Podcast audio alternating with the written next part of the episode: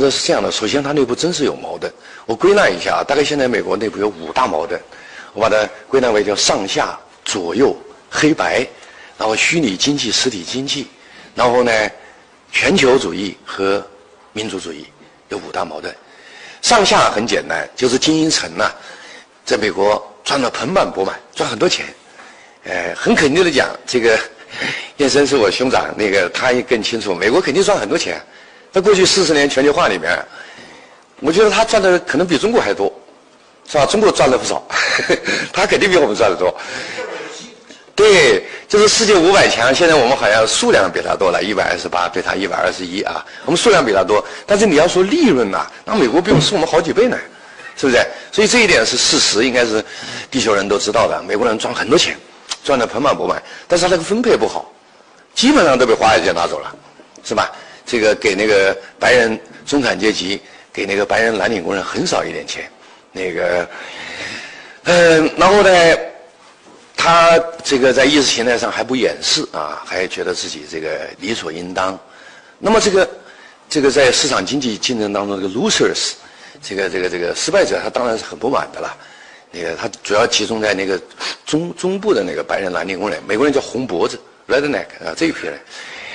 这样呢，下面就对上面不满，上面瞧不起下面，于是就出现了这个上下矛盾，也就是精英层和这个老百姓大众就分开了。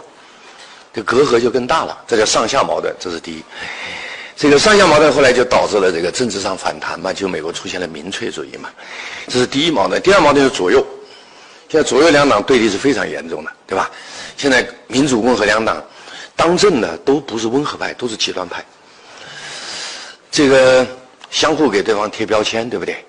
所以在美国政治上，这种政党对立也是很罕见的啊。另外就是黑白矛盾，就是种族主义又回来了。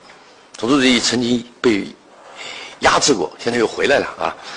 另外就是虚拟经济、实体经济现在矛盾很大。虚拟经济它的代表应该就是像金融、像网络，是吧？像像传媒，这个像好莱坞嘛，就属于就是虚拟经济。实体经济嘛，就是传统的那个钢铁、煤炭、水泥这些这些东西。这说明什么呢？大家知道，美国是典型的资本主义国家，它资本家掌权，它资本家集团分两块了，对不对？那个老特的特点呢，他不太看得起那种虚拟经济，觉得是一帮大忽悠。他特喜欢钢铁啊、煤炭呐，他喜欢浓烟滚滚呐、气机器轰鸣呐，喜欢这种东西。那个，所以所以代表那个虚拟经济的朋友就对他很讨厌，对吧？那个，所以这是第四、第第第四个，第五个就全球主义、民族主义。全球主义什么呢？东西海岸的人。他们往往有国际背景，他的经济活动往往跟海外有联系的，呃，然后赚很多钱。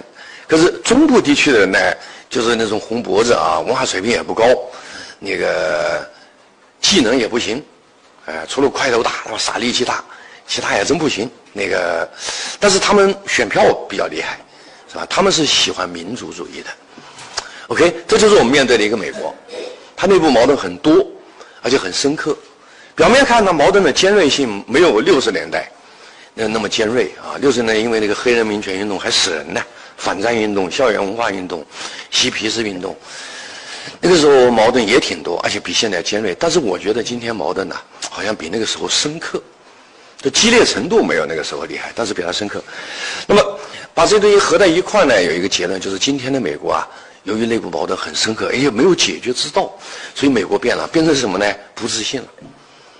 就今天这个美国，坦白讲，我现在不认识了。我八四年进社科院美国首都研究生，开始美国研究的里程啊，到现在今年应该三十六年了，对吧？本命年了，第三个本命年了。那个我就觉得这个美国我就不认识了。以前美国很自信吧，现在美国不自信了。哎，我觉得就可以这么形容，就美国作为一个人，他的壮年期结束了，进入更年期了，知道吧？就变得脾气很暴，他自己也暴躁。他现在可能自己也不了解自己，是不是？更年期的人对自己脾气暴躁，他也烦呐。他知道不对啊，但是他克生理上他控制不了。